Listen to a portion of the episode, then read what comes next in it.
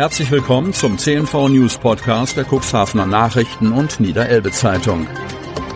In einer täglichen Zusammenfassung erhalten Sie von Montag bis Samstag die wichtigsten Nachrichten in einem kompakten Format von sechs bis acht Minuten Länge. Am Mikrofon Dieter Büge. Sonnabend, 27. Mai 2023. Aufatmen in Hemmoor und Cuxhaven. Investor kauft Gießerei Schmidt. Kreis Cuxhaven. Es war der 27. Januar 2023, als die 57 Mitarbeiterinnen und Mitarbeiter der Gießerei Schmidt an den Standorten Hemmoor und Cuxhaven erfuhren, dass für ihre Firma ein Solvenzantrag gestellt wurde. Ein Schock, der natürlich auch Existenzängste mit sich brachte. Doch diese Angst soll nun der Vergangenheit angehören. Die Gießerei Schmidt hat mit Jens Jäger einen neuen Eigentümer, der zusammen mit dem künftigen Co-Geschäftsführer Peter Heinze und dem kaufmännischen Leiter Dirk Finkennest optimistisch in die Zukunft schaut.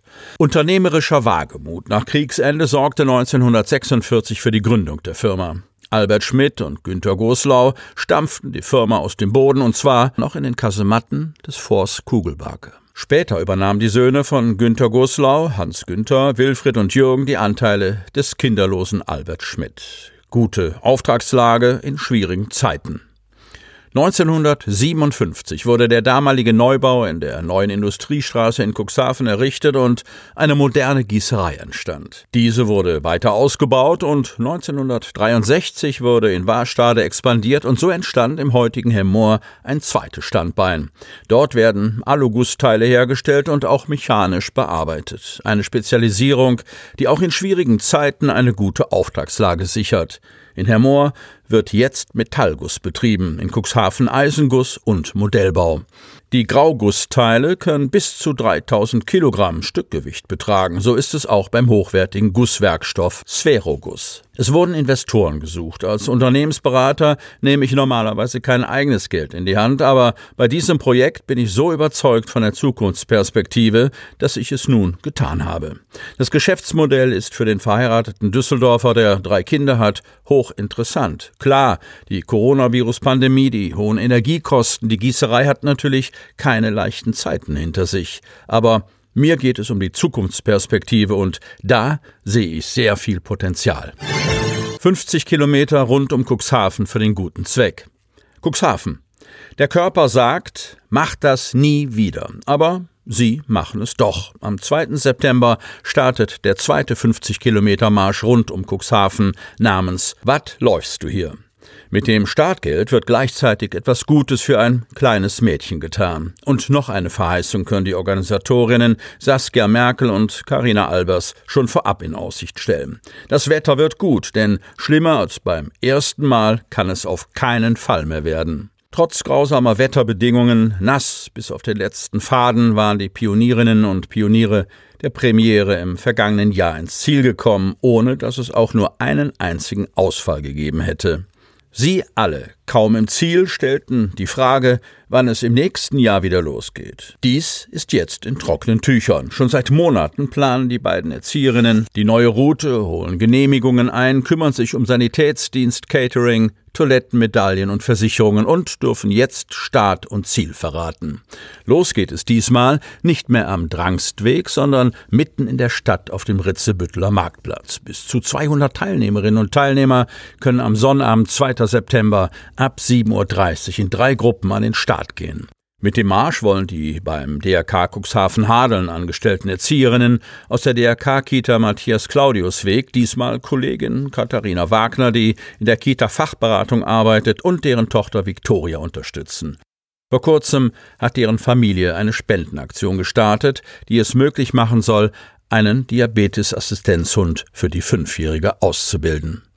Ein so geschulter Hund kann Blutzuckerentgleisungen frühzeitig erkennen und soll das Mädchen als zuverlässiger Partner begleiten. Deshalb gehen fünf Euro des Startgelds in den hierfür eingerichteten Fonds und freiwillige Spenden natürlich auch, so die Organisatorinnen.